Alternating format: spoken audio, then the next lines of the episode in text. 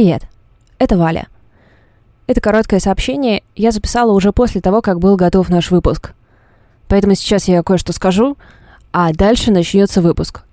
Собственно, причина, почему я это записываю, выпуск мы записали в пятницу, до того, как появились новости о том, что произошло в Буче и других городах. После этих новостей нам как-то стало казаться, что выпуск делать э, не и выпускать его не нужно. Но сейчас мы вот что подумали.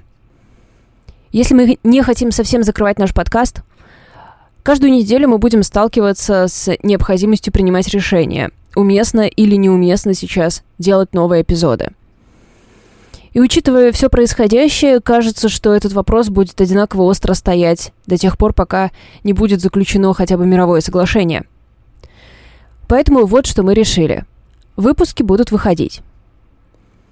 Уместно ли это в данный момент тогда решать вам? Вы можете слушать их, если у вас есть для этого желание, или оставить их на потом, или вовсе проигнорировать, если вы чувствуете, что сейчас этому не время и не место. Так что с этого момента и дальше договоримся о том, что мы выпуски делаем. И очень ждем, когда не нужно будет ничего дополнительно для этого говорить. Смерть Оскара, этическая слепота в сериале «Разделение» и мир детей и взрослых в романе «Океан в конце дороги». Привет. Всем привет. Это подкаст «Партнерский материал». Меня зовут Валя Горшкова. Я обычно рассказываю про книжки, меня зовут Лида Кравченко. Обычно я рассказываю про кино и сериалы. Но сейчас мы не очень понимаем, что происходит с нашим подкастом, поэтому мы решили все-таки продолжать и идти под условным, под условной эгидой. Ну, мы рассказываем, что мы делаем. Да, вы были очень добры к нам с обратной связью и разрешили... Мы, в общем, использовали ваши комментарии как разрешение говорить о чем угодно. И если кто-то с этим не согласен, вам, друзья, следовало написать нам такой комментарий. Мы решили послушать тех, кто нас поддержал. Мы подумали о том, что и в обычное время мы всегда с тобой старались уделять и внимание и ревью, конечно, да, того, о чем мы рассказываем, но и э, рассказывать о том, что происходит в современном мире. И, и сейчас, наверное, будет все то же самое, просто с некоторым перекосом. У нас немного, э, точнее, не немного, у нас опять с тобой полное совпадение по темам, при том, что мы буквально там пять минут до записи рассказали друг другу, о чем мы будем рассказывать, да? Ну, стиль наш стиль. А, но прежде чем мы начнем, наверное, нужно а, на одну секунду завернуть в сторону Оскара, на который мы анонсировали, да, а, в плане того, что э, ну, ожидания некоторые были построены, теперь нужно от них отстроиться. Да, ты знаешь, у меня почему-то были иллюзии, что это будет совершенно иной Оскар, и что, конечно, во многом он будет посвящен тому, что происходит в Украине. И когда я увидела, что все проходит как обычно, что это совершенно стандартная церемония, ладно, бог с ним, с тем, что это уже сто лет как несовременно, мы с тобой каждый год, каждый раз про это, про все говорим, но то, что Украине было посвящено, не знаю, полторы ленточки на лацкане у кого-то из гостей и минут молчания, меня, честно говоря, это очень удивило, особенно с учетом того саппорта информационного, да, в первую очередь, который был со стороны голливудских деятелей. Понятно, что Мила Кунис, она украинка, и она очень активно, и в том числе финансово поддерживает украинцев, и то, что, э, ну, оказывает им всяческую помощь. Но, тем не менее, это было очень странно, и я вот писала у себя в Твиттере о том, что э, во-первых, первый год за 10 нет, наверное, даже за 12 лет я не смотрела эту трансляцию, хотя это было для меня важно в первую очередь как традиция, да, такая, традиции важны, потому что, да. потому что мир Сейчас это какой-то совершенно не настоящий, какой-то совершенно бутафорский мир. И кульминацией этому стало, стал вот этот типа скандал искусственный, очень декоративный mm. удар Уилла Смита Крису Року. Я просто, я даже это сейчас говорю и думаю, господи, что...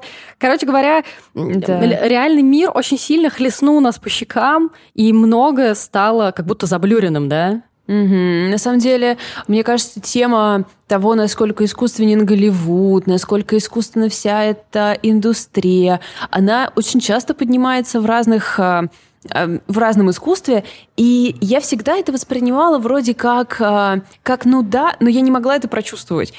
Сейчас каждый раз, когда я вижу разбор нарядов на Оскаре или там видео какое-то с церемонии, у меня ощущение, что это реально прилетело к нам откуда-то с другой планеты, что это все не настоящие люди, и это не настоящие дела, и, и этого на самом деле нет. А есть только то, в чем сейчас живем мы, украинцы. Понятно, что нет никакой претензии к тем, кто продолжает его смотреть, тем, кто находит в этом какое-то отвлечение, утешение, да. Просто я сочла нужным про это упомянуть, потому что меня часто спрашивают. Нет, действительно, было просто много запросов, вопросов о том, что лид будет ли разбор. Мы традиционно это всегда делали. Но вот, к сожалению, для меня это не актуально совершенно. То есть совсем. Меня ну и, конечно, я побурчала немножко насчет результатов, но это было, знаешь, как не от всего сердца. Поздравляем, но не от всего сердца. И мимо моей повестки это пролетело совершенно. И интересно то, что мы с тобой сейчас такие, о, мы критикуем американскую киноиндустрию, и переходим мы с тобой, собственно, к американскому сериалу. Но мы не саму индустрию критикуем, согласись, а э, то, какими она обстраивает себя предметами роскоши, и предметом роскоши здесь имею в виду не знаю, наше время, которое потрачено на просмотр ваших нарядов или что-то такое. Давайте перейдем непосредственно к искусству, да, то есть вот нет никаких вопросов к фильмам, о которых они, которые были номинированы, к режиссерам и режиссеркам и так далее. Но вот к самой, самому факту существования красной дорожки, к нему есть вопросики. Да, и с учетом того, что происходит, мы записываемся в пятницу 1 апреля, а накануне э, произошла отмена важнейшего фестиваля, фестиваля Art Dog Fest, то, что его создатель Виталия Манского кто-то облил краской с обвинениями, что вы ответите за всю кровь, и сегодня пока еще не было от него заявления, но вот мы ждем э, о том, что фестиваль как открылся, так и закрылся, и, казалось бы, какой кинофестиваль сейчас может быть важнее, чем честный фестиваль документального кино, да, и мы видим, что сейчас это невозможно. То есть это физически просто невозможно. Манский приехал, я, насколько понимаю, он живет в Риге, он приехал специально в Москву для того, чтобы этот фестиваль открылся, для того, чтобы он состоялся. И вот, это все не может ну, происходить. Зная Манского, кажется, что если бы этот э, фестиваль произошел, то после того, как все бы вышли на сцену, все бы также пошли в автозак, потому что да. Э, вряд ли он бы сделал вид, что мы здесь только про кино говорим, знаете, такое вот э, метафорическое искусство. То есть не было бы такого. Да, разумеется, это невозможно. И сериал, про который я хочу чуть-чуть немножко сказать, он называется «Разделение». Это такая зловещая драма от Apple TV+. А, никогда, мне кажется, я не хвалила, кроме Теда Ласса, продукцию Apple TV+, но тут он еще не закончен, я его еще не досмотрела. Все, что я вижу, сделано просто классно. О чем, собственно, суть? А, есть некий видимо, это недалекое будущее, мы не знаем, или какой-то другой, другая вселенная, в которой существует корпорация Lumen Industries. Эта Lumen Industries дает опцию для сотрудников, что ты, когда ты находишься на этаже в этом здании, да, это Lumen Industries, у тебя есть чип, и этот чип географически определяет, где ты находишься, и как только ты находишься на работе, он сразу тебя отрубает. То есть, когда ты на работе, ты ничего не помнишь про свою жизнь личную, которая происходит вне работы, и когда ты в люмине, ты не знаешь, что с тобой происходит там, снаружи. У них есть терминология, то есть, условно, офисный работник называет своего, свою внешнюю часть себя экстра да. Угу. И, и когда человек туда попадает, он ничего о себе не помнит, он, разумеется, в шоке, ему там все это пытаются объяснить. А, сложно, конечно, да. И главная звезда, главная звезда этого сериала это Адам Скотт, комедийный актер, которого мы знаем в том числе по участию в сериале «Парки и зоны отдыха», которого мы знаем по участию в сериале э, «В лучшем мире». И общее место, банальная история, но тем не менее, когда комедийный актер а, предстает в драматическом амплуа, но чаще всего нам стоит ждать классной игры, да? Ну, если это, это, точно. Если это классный комедийный актер, разумеется, да. И я уже рассказывала, например, про один из моих любимых фильмов «Неограненные драгоценности», где Адам Сэндлер просто выдал блестящий перформанс совершенно. Так что мне кажется, что если вы видите какую-то драму, в которой в главных ролях или даже в не главных ролях есть комедийные актеры, скорее всего, будет круто. То есть я представляю такого комика, который наконец-то, наконец-то.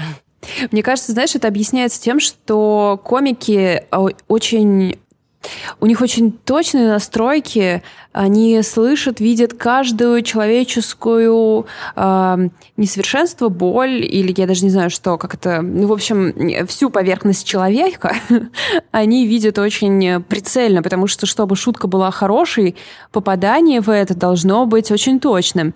И, соответственно, когда им нужно сыграть драматического актера, они просто этот же, собственно, талант направляют на то, чтобы подсветить все какие-то человеческие драматические штуки. Да, конечно, вы без нас знаете о том, что комики — это не веселые люди. И инсайт Бобби Орнема, после которого нам всем было, как мы казались, плохо, господи, Лида из прошлого. Я сейчас немножко смеюсь над всеми твоими проблемами, конечно. Инсайт Бобби Орнема показал нам это, мне кажется, в полной мере. И в сериале а, как раз разделение, мне кажется, Кроме Адама Скотта, внимание заслуживает актриса по имени Брит Лоуэр. Она играет Хейли. Это, собственно, девушка, которая только туда попадает, да. То есть, если Марк, которого играет Адам Скотт, он уже там какое-то время, мы видим и ту, и другую сторону его жизни. Мы видим, что у Марка произошла в жизни трагедия, то, что его жена умерла. И, э, ребят, кто... Нам кто-то писал комментарий, что слишком много спойлеров. Я прям чуть-чуть, ладно? я, прям, я прям немножко вам расскажу. А, и, конечно, там абсолютно потрясающий актерский состав. То есть, например, одну из главных злодеек играет оскароносная, совершенно потрясающая Патришия Аркет. Второстепенную роль играет Джон Туртура и, например, Кристофер, Кристофер Уокен. У них там будет очень, даже не скажешь, любовная линия, да, такая просто между ними такое напряжение, и это просто потрясающе. Mm. Мне кажется, это э, два гетероактера, которым позволено все еще, потому что их величие, оно может как бы может э, дать им какой-то определенный аванс в этой степени. И Хелли, который мы видим, которая, разумеется, пытается оттуда вырваться, это очень драматическая с ней линия, она показывает нам вот эту этическую проблему «не вижу зла, не слышу зла», да, не говорю зла, потому что она... Вот сейчас небольшой спойлер, прям чуть-чуть. А, она обращается mm-hmm. к своей экстра о том, что забери меня, я не хочу здесь mm-hmm. быть, мне здесь очень плохо. А мы не понимаем, собственно, что они делают, потому что и работа у них бессмысленна. Они работают, представь себе, это такой антиутопичный офис в стиле 70-х, да, то есть такие очень старые компьютеры, они занимаются с какими-то цифрами, мы не понимаем, да и они, мне кажется, тоже, что им конкретно надо делать. Бесконечное количество стерильных коридоров, все это создает ощущение такой, знаешь, такого лабиринта. И, ну, конечно, когда ты первый раз видишь, видишь эти коридоры, ты вспоминаешь про сияние, и тебе кажется, что вот-вот, да, тут нет ковров, но я точно чувствую, что реки крови тут сейчас польются. И И тут, как начинается, знаешь, то, что параллели задолбали. Я это каждый раз, мне кажется, буду говорить. Но, во-первых, та история, что там вот эти вот два отдела, которым не то что напрямую, но не приветствуется их общение друг с другом. Вот первый отдел, в котором наши герои, второй отдел, в котором, э, который возглавляет Кристофер Уокен. Их пытаются, мы постепенно выясняем, как-то натравливают друг на друга, да, больше ничего не буду говорить, но есть такие намеки, что не хотят их какого-то соединения. И реакция экстра вот этой героини Хелли на ее обращение, пожалуйста, забери меня отсюда, иначе я тут покончу с собой и вообще. Но ты можешь себе представить, какая будет реакция? Реакция о том, что знаешь что, у меня тут хорошая жизнь, и я ничего не помню, ничего не знаю про то, что у тебя там происходит, поэтому извини. Мы обозначим, наверное, эту часть э, как спойлерную, да, в тайм-кодах, чтобы, наверное. если кто-то хочет с чистого, с чистого листа смотреть, чтобы этого всего не было. И ты понимаешь, когда я на это на все смотрю, то есть, конечно, какое-то пусть в данном случае маленькое, но очень антиутопичное общество, то, что за ними следят, у них ограничена совершенно свобода воли, свобода передвижений и так далее. Ну, как бы ты не можешь не видеть то, что ты видишь. Mm-hmm. И когда ты понимаешь, что есть некая сила, да, в этом случае это внешняя вот эта часть этих людей, да, когда они вне работы, которая вроде как и знает о том, что там происходит, но при этом ничего не делает, ну, ты поневоле такой, ха-ха, я здесь живу. И да, да, да. одна из главных линий, это вот линия главного героя Марка, которого играет Адам Скотт, то, что к нему внешнему потихонечку выби- начинает выбираться информация про то, что происходит там некое зло. И мы видим, что он не вот активно что-то делает, знаешь, чтобы чтобы своего вот этого э, офисного работника оттуда достать, да. Вот у тебя произошла такая ситуация, и ты быстренько такой пойдешь и уволишься для того, чтобы твой внутренний я вот так вот бы не страдал. Нет, мы видим абсолютную жестокость к себе здесь. это во многом сериал о том, что мы к себе жестоки. Если мы условно про это не помним, если мы это в данный момент не чувствуем, значит, мы э, можем быть к себе очень-очень злыми. Просто сейчас мы находимся да, в ситуации, на которую это тоже легко перенести, но, э, конечно, это переносится на любую вообще проблему, потому что хорошо жить, когда ты не видишь проблему. И точно так же невозможно при этом а, жить и видеть все проблемы, потому что каждый раз, когда что-то происходит, и мы начинаем из этого переживать, кто-нибудь приходит и говорит нам, ребята, но вот вы не переживали о э, лесах в Амазонке до этого, или вы не переживали о гражданской войне в такой-то стране, а, какой-нибудь на другом континенте, и ты, тебе ничего не остается, кроме как сказать, ну да, я не переживал, а теперь хочу, хочу переживать. Потому что это невозможно быть все время подключенным ко всем проблемам, и человечество не может существовать вообще без проблем. Но что мне кажется очень точным из того, что ты рассказала, это жестокость по отношению к себе, потому что когда ты не замечаешь какую-то проблему очень э, э, близко к дому лежащую, это жестоко по отношению к себе из будущего, потому что это каким-то образом завершится, начнутся процессы исцеления, и они будут очень болезненными, если сначала нужно признаться, что проблема была. А если ты изначально в них заходишь с сознанием, что проблема была, и полностью готов исцелиться, и уже просто все мне лекарства сюда давайте, а, это пройдет совершенно иначе. Собственно, Эпле а, об этом написал, и теперь, конечно, главный эксперт по вопросу, что ты не можешь а, вылечиться, общество не может вылечиться, если оно не признало сначала и не назвало вещи своими именами. Если вам ближе личные, более личные трактовки, да, если уже немножко есть какая-то невозможная боль от э, мыслей про то, что происходит снаружи, хотя я считаю, что мы сейчас живем в мире, в котором мы просто должны смириться с тем, что теперь кусок сердца, и так, так должно было быть всегда. Но окей, да, сейчас, только сейчас нам нахлестали так сильно по щекам. Так должно быть всегда, что кусок сердца у нас должен быть выделен под боли внешние. То есть все, ребят, у нас нет других вариантов, мы должны так теперь жить.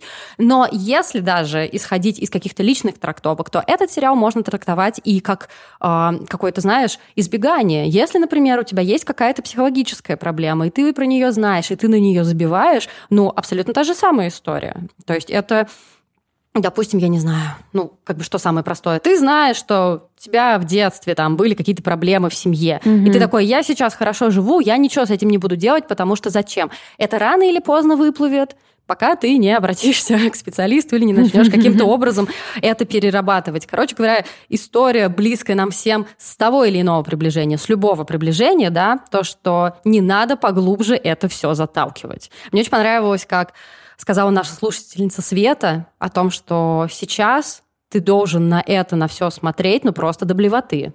Ты должен смотреть. Да, ну как бы у тебя нет других вариантов. Понятно, что нужно как-то найти баланс чисто для того, чтобы не поехать кукухой, потому что, ну, ты сумасшедший, не сделаешь ничего хорошего в этом мире, да. Но, тем не менее, нельзя, если ты видишь зло, нельзя от него отворачиваться. И этот сериал именно про это говорит. Буквально еще два слова, и мы перейдем к твоей книге, которая тоже просто максимально перекликается с тем, о чем я говорю. Это история о создателях этого сериала, да, то есть несколько серий срежиссировал Бен Стиллер, опять же, комический в первую очередь артист, и мы видим, насколько это ювелирная работа, то есть э, с точки зрения режиссуры все сделано совершенно безупречно, даже, знаешь, я бы сказала, чистоплюйно, но в э, как-то с, с хорошей какой-то точкой зрения, то есть тебе не за что, не к чему придраться, не за что зацепиться, сериал сделан совершенно, как ты вот ты говоришь очень хорошее слово, бесшовно, безусловно, я не знаю, как они выплывут из всего. Конечно, там заканчивается в лучших традициях хороших сериалов, э, заканчивается на самом интересном месте, и ты такой, да, скорее, скорее, вот бы следующей неделе. Я по понятным причинам там последние недели этот сериал забросила, но вот сейчас как-то вот возвращаюсь к нему, и мне кажется, что это хорошая история с одной стороны, потому что это увлекательное кино, с другой стороны, потому что вы возвращаете себя в какую-то рутину, если вы к этому привыкли, и с третьей, это тебе не а, какой-то, знаешь, там «Остров летнего лагеря» мультик, э, с которым mm-hmm. ты убегаешь полный эскапизм. Это такой, знаешь, помощник, который помогает тебе достраивать твою морально-этическую позицию сейчас, если ты находишься в поиске. А мы все, разумеется, находимся э, в поиске правильных слов. Это очень точно, потому что мы только вот накануне обсуждали, что потерялись какие-либо моральные ориентиры, и не только мы смотрели в другую сторону на протяжении долгого времени, мы, в смысле, там, россияне или не знаю как, мы с тобой, ну, то есть угу. тоже приходится делать миллиард оговорок. Ну, то есть просто с каждыми новыми новостями ты начинаешь понимать, что вообще-то весь мир находился в каких-то иллюзиях, и это ведь, знаешь, я бы, наверное, те же самые слова бы мне пришлось говорить через несколько, надеюсь, десятков лет, а, когда бахнул бы климатический кризис. Мы просто по дороге на климатический кризис остановились на секундочку, чтобы все до основания разрушить. А через какое-то время все будет то же самое. Мы будем говорить, мы все смотрели в другую сторону, мы занимались не тем, мы отвлекались не на то. И Удивительно, конечно, как искусство продолжает нам это говорить на протяжении стольких лет. Мы никогда этот урок не выучим. Это просто невозможно. Ну, типа, вот мы, например, выучим, состаримся и умрем, и следующее поколение будет вынуждено снова его учить, э, состариться и умереть, и не передать э, этой мудрости следующему, потому что ты как будто бы можешь ее принять, только почувствовав, как, собственно, с нами и произошло. Теперь кажется, ах, все песни были про это, как когда ты влюбляешься. Да, но при этом мне кажется, что важно прививать своим детям, да, если вы родители, вот то, о чем я говорила, именно привычку к неравнодушию. Потому что во многом у возможно, поколение наших родителей, не у всех, конечно, я не хочу никого под одну гребенку, есть история с неким эскапизмом, с неким закрыванием глаз во многом. Я не обвиняю во многом, потому что тяжело жилось, и ты сейчас такой, господи, у меня нету душевных сил. И, возможно, родителям нужно говорить своим детям о том, что это не вот какая-то суперсложная задача, которая требует от тебя огромного, э, огромного усилия. Если будет привычка быть неравнодушным, если будет привычка всегда э, не проходить мимо каких-то неправильных вещей, которые ты точно знаешь, что они неправильны, это не будет требовать такого огромного количества усилий. Потому что, ну, раньше было как? Я не могу про это думать, я про это думать устал, потому что это как бы фоновым режимом всегда не идет, да? В общем, Валь, сложно. Я вот сейчас, мне кажется, еще час или два или три мы с тобой могли бы все это обсуждать, но давай опять обратимся к искусству, к книге. Я тебя поздравляю с первой начитанной книгой за этот период. Да, это правда. Я... Мы с тобой в прошлый раз поговорили о том, что э, легче читается что-то сложным языком, поэзия, да, там, э, как это, науч-поп. Э, и я подумала, что, а может быть, я тогда книжку на английском прочитаю. И как раз нам в библиотеку читательница задонатила э, Нила Геймана «Океан в конце дороги» «Ocean at the end of the lane». И это не только первая дочитанная книга у меня с э, начала всего, но и первая книга на английском, которую я прочитала, потому что я их только слушала. Мне казалось, что мне не хватает концентрации на чтении. И, в общем, оказалось, что нет, действительно все это работает, и это дополнительное э, препятствие на пути к эскапическому сюжету помогает мне, как-то заставляет мозг немножко он требует больше усилий, и у мозга не остается достаточно места, чтобы орать на меня постоянно. Я очень ценю. Да, да, да. да. Слушай, я, я, я, я тебя очень хорошо понимаю. Мы с тобой как раз обсуждали, когда я начала э, перечитывать. Ну, я не знаю, вот у меня есть любимая книга «Полная иллюминация» Фойера, да, я ее читала очень много раз на русском, сейчас mm-hmm. я ее читаю на английском, и абсолютно то же самое, просто абсолютно то же самое. Из-за того, что у тебя есть задача вот это вот э, на неродном mm-hmm. тебе языке потреблять информацию и как-то ее переваривать, на секундочку этот крик э, утихает. Кстати, если я вам всем напоминаю про существование этой прекрасной книги, она очень тяжелая, но она действует, правда, как-то как целебно.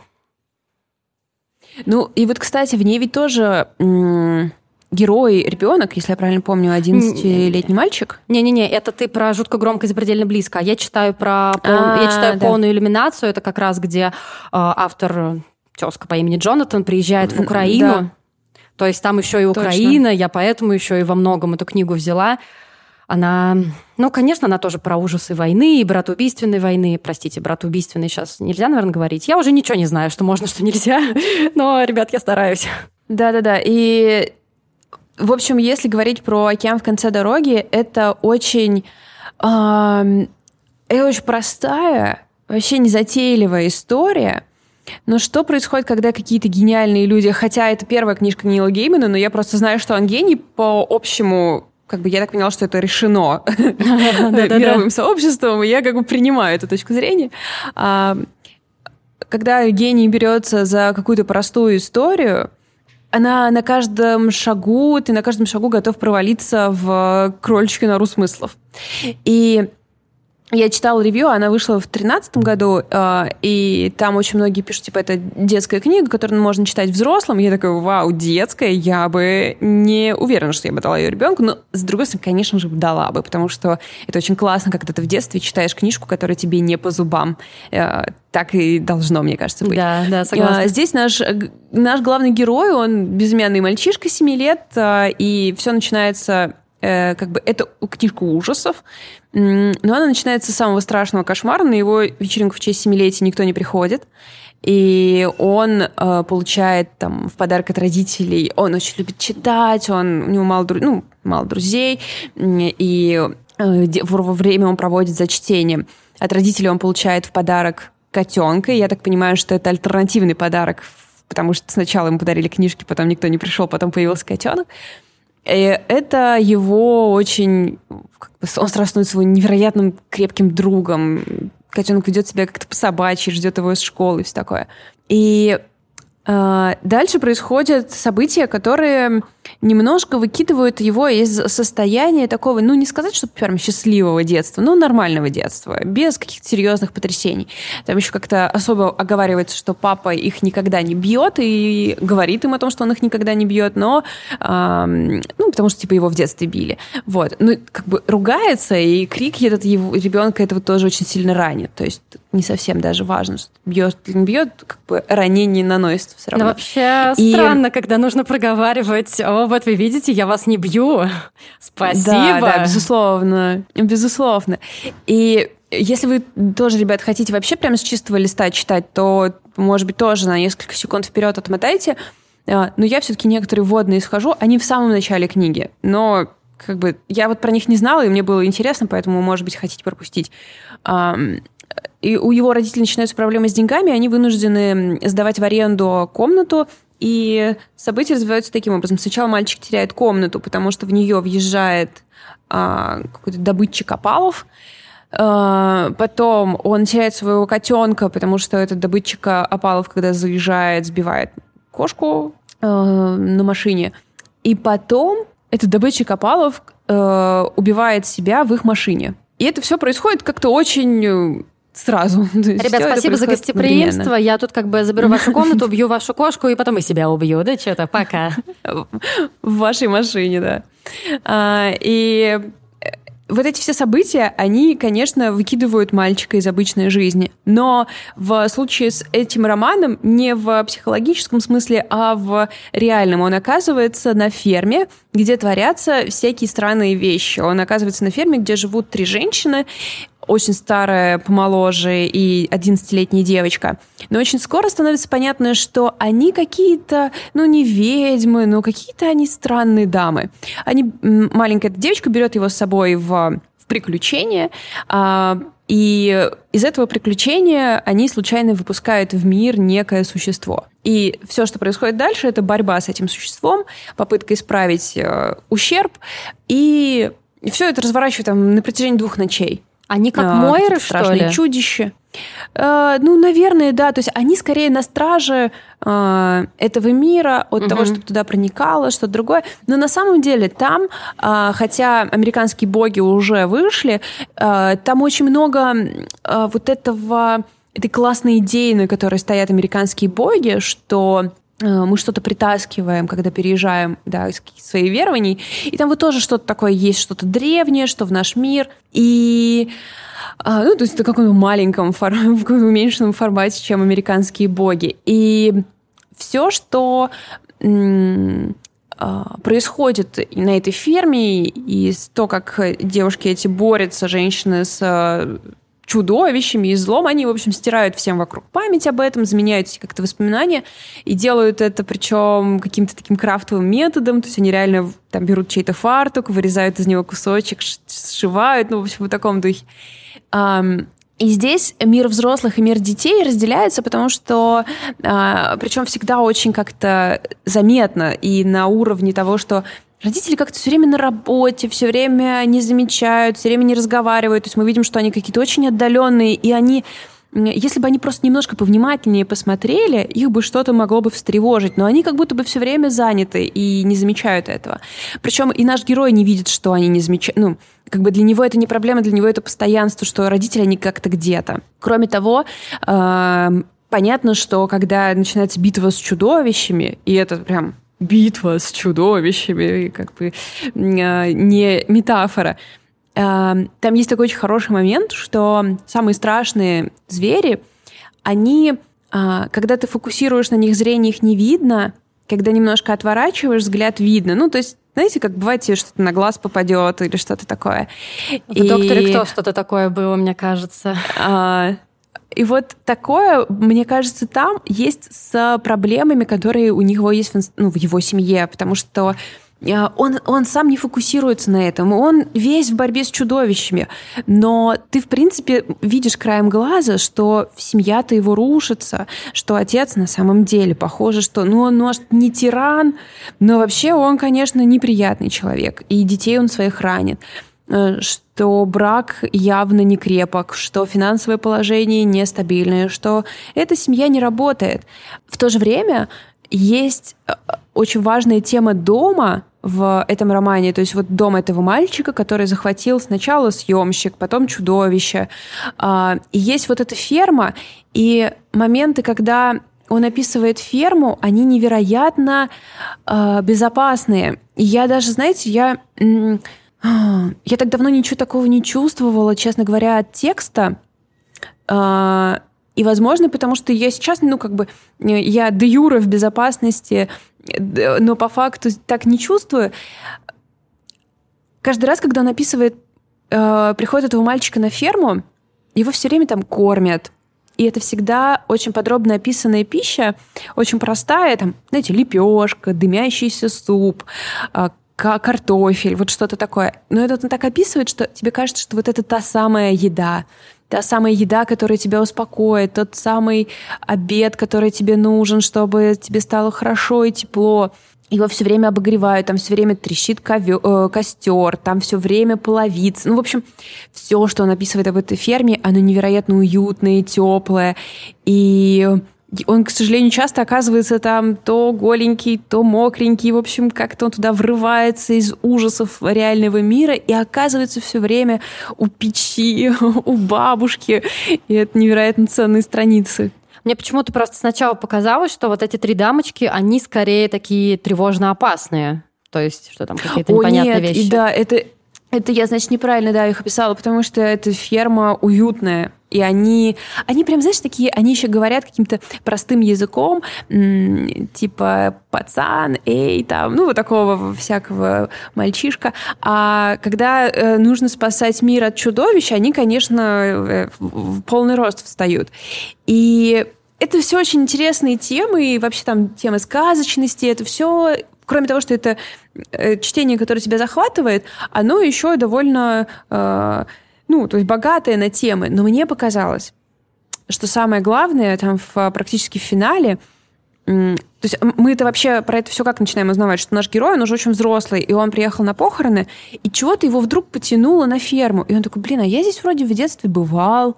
Какая-то девочка здесь жила, и она вроде называла свой пруд океаном. Интересно. Заходит туда, там какая-то бабка дает ему чай, говорит, ну иди посиди у пруда. И он сидит у пруда и начинает все вспоминать. И каждый раз, ну я пока читала, я думаю, нифига ты забыл вообще. Ну, то есть, ну, когда ты начинаешь понимать, что они там что-то творили с памятью, понятно, что а, красивый там финал с этим связанный. Он задается, ну, то есть мне кажется, что, в общем, главный это вопрос, а, стоит ли спасение стоит вернее как, справедлив ли вопрос о том, стоит ли спасение чьей-то жизни, ну, собственно, спасение, а, в, в, то есть он оказывается в опасной ситуации, и его эти девушки спасают а, высокой ценой. И о, он приходит туда, и вроде как он говорит, зачем я сюда пришел, они говорят, ну, типа, хотим посмотреть, что из тебя выходит, потому что мы так дорого заплатили за то, чтобы ты продолжил жить. И он очень волнуется, сдал ли он этот тест, потому что он, ну, он как бы вроде хороший мужчина с детьми, э, у него он какой-то с каким-то искусством занимается, как будто бы успешно, но, естественно, он, как и любой рефлексирующий человек, не уверен, что он достойный взрослый. И, в общем, вопрос там как будто бы рифмуется, знаете, с таким вопросом, что э, мы вырастаем во взрослых, э, из ребенка, как вернее как, оправдываем ли мы взрослые всю ту ласку, любовь, заботу, которую нам давали в детстве, в расчете, ну, не в расчете, конечно, ну, вроде как предполагается, что ты вырастешь хорошим человеком. И растратил ты это или не растратил, и стоило ли оно вообще все того, все эти жертвы и старания, и огромные силы и любовь в тебя вложены. И стал ли ты достойным человеком, и можно ли ставить такой вопрос? И я, когда это читала, у меня, конечно, слезы наворачиваются, потому что, э, к сожалению, мы прямо сейчас, да, в, находимся в ситуации, когда мы не, ну, не чувствуем себя хорошими людьми больше во многом. И непонятно, как заново себя почувствовать хорошим человеком, что ты должен сделать, чтобы снова себе это ощущение вернуть. И кроме того, мы видим, естественно, э, огромную трагедию детства, которая сейчас разворачивается, э, отнятого или э, отнятого, отнятой безопасности, отнятых жизней, отнятой семьи. И невероятная ценность этого детства в этом романе тоже очень сильно подсвечена. То есть, несмотря на то, что те взрослые, которые должны о нем заботиться, они что-то заняты чем-то другим, все равно рядом находятся те взрослые, которые очень сильно ценят твое детство. То есть ты вообще какой-то случайный и мимо проходящий человечишка, а они тут живут еще до того, как была Вселенная, но они на тебя отвлеклись, потратили на тебя очень много чего, чтобы ты свою жалкую жизнь продолжал. И мне показалось, что как раз вот эта великая э, сила, которая в этих женщинах, сила Вселенной или чего-то там, короче, не знаю что, божество, э, оно как раз понимает, что нет ценнее этого детства. Ты можешь на кон очень много что поставить, но этого мальчика нужно отогреть, нужно накормить, защитить и так далее, и так далее. И потом э, в общем, оберегать. И, конечно, банальность, ну, то есть книжка из банальности состоит, но как будто бы когда ты находишься в ситуации, когда никто не выучил эти банальности, а, кажется очень здоровым к ним вернуться. Ну да, слушай, что может быть банальнее, чем фраза «нет ничего ценнее человеческой жизни», да? И тем не менее, мы снова здесь. Да, так и есть. Это так странно, что это уроки, которые мы тоже с детства учим. Ну, то есть, типа, а что вообще можно сказать еще по этому поводу? Какие тут могут да, быть аргументы? Да, слушай, э, конечно, было очень много споров, и у нас с тобой вообще в каком-то нашем сообществе насчет того самого заголовка статьи Ильи Красильщика «Мы провалились как нация», да, но я периодически возвращаюсь к мысли, что мы как будто провалились как человечество, да, ну, то есть мы такие все умные. Ой, я очень... И... Ага, говори, говори. Нет, в смысле, я прям очень сильно часто про это тоже думаю. Я почему-то мы с тобой про это не говорили, а, а да, да, да что как будто бы а, мы вроде и придумали себе все инструменты, как в себя запихать и укрепить все эти нужные морально-этические а, базовые установки, да, то есть мы такие повторяем это и вроде и прорабатываем это все прочее. Но с Россией тут, конечно, сложнее, потому что, слушай, если раньше у нас с тобой был сериал «Оставленный», который мы вспоминали в каждом эпизоде, да, то теперь у нас фамилия Пле просто в каждом выпуске, да, ну то есть у России есть, конечно, своя специфика, потому как мы работаем с нашими травмами, и это относится и к э, общегосударственным каким-то травмам, да, и к нашим личным травмам, ну, тоже ни для кого не секрет, что э, психотерапия популярна только в нашем с вами пузыре. На самом деле это не, да. не какая-то общая история, к сожалению. Но в целом я, опять, я думаю, ты тоже, мы э, столкнулись лицом к лицу с вопросом, как нам, мы же все понимаем, как нам все это закрепить, как нам, Господи Иисусе, быть всем хорошими людьми. Это сложно. Я да, не, не думала очень... никогда, что мы к этому настолько часто будем возвращаться. Ну, мы много о чем не думали много чего не ожидали. На самом деле, мне кажется, вот вопрос к человечеству. Э, я не то, что, э, как бы сказать, это не, это не вместо э, нашей главной сейчас вещи, которые происходят. Это кроме того. Но э, мы действительно, как человечество, как будто бы не идем к гуманности и гуманизму, который нам был обещан, э, потому что какое-то время назад э, очень была расхожая книжка, я, правда, забыла, что это была за книжка. Но, в общем, суть там была такая, что нам кажется, что вокруг очень много насилия, но на самом деле на протяжении веков оно очень сильно снижалось, и сейчас оно невероятно низкое. И это нам Пинчера, так кажется только из-за того, что новости...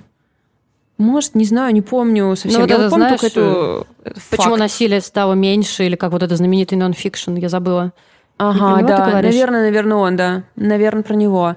Вот. И а, мы как-то жили в смысле, что ну мы ведь вроде как идем к хорошему чему-то. Но сейчас, куда ни посмотри, как бы много кто облажался.